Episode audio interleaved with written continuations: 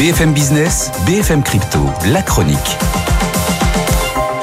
Et on va donc vous retrouver euh, en, direct au Kersulek euh, d'Euronext euh, à Paris pour un petit point crypto. Alors, ça, n'arrête pas la, la folie des cryptos? Est-ce qu'on se calme? Comment est le marché ce matin?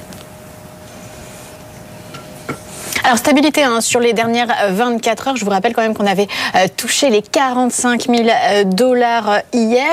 Donc forte impulsion là le 1er euh, janvier. Et on a eu une forte activité d'ailleurs de la fin d'année au 1er janvier. Figurez-vous qu'on a franchi un record 730 000 transactions sur le Bitcoin. Alors il y a sûrement eu un effet fin d'année parce que ça s'est passé du 31 décembre au 1er janvier. Donc en effet fin d'année et transfert de fonds. Mais ça montre aussi le regard d'intérêt euh, du marché euh, des cryptos, euh, qui a fortement progressé en 2023, hein, plus 150% pour le Bitcoin. Les creux, les baisses ont été moins importantes que les mois précédents. Et puis les hausses ont, elles, été beaucoup plus marquées. Donc on est à 45 300 dollars ce matin pour le Bitcoin et 2380 dollars pour l'Ethereum. Bon, il y a la question que tout le monde se pose, que je me pose, Haute Karsulek.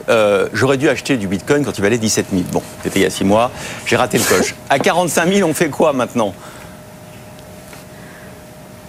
Eh bien, janvier, c'est en général le mois quand même de euh, tous les dangers pour euh, le Bitcoin. Historiquement, euh, ça a toujours été un mois très volatile puisque 9 fois sur 10, le Bitcoin a varié de plus de 20%, donc à la hausse comme à la baisse, donc beaucoup de volatilité.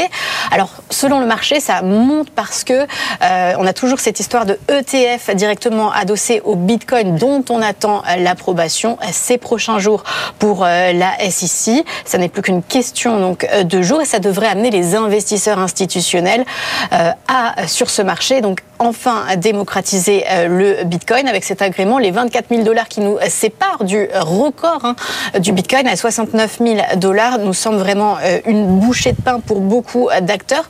Surtout que 2024 c'est l'année du halving pour le Bitcoin, donc la réduction de moitié des nouveaux Bitcoins qui va renchérir le prix de la pièce. Et le volume des transactions devrait lui aussi suivre. Puisque je vous parlais du record à 730 000, eh bien, beaucoup d'acteurs euh, voient cette année le million de transactions dépassées euh, dans une journée.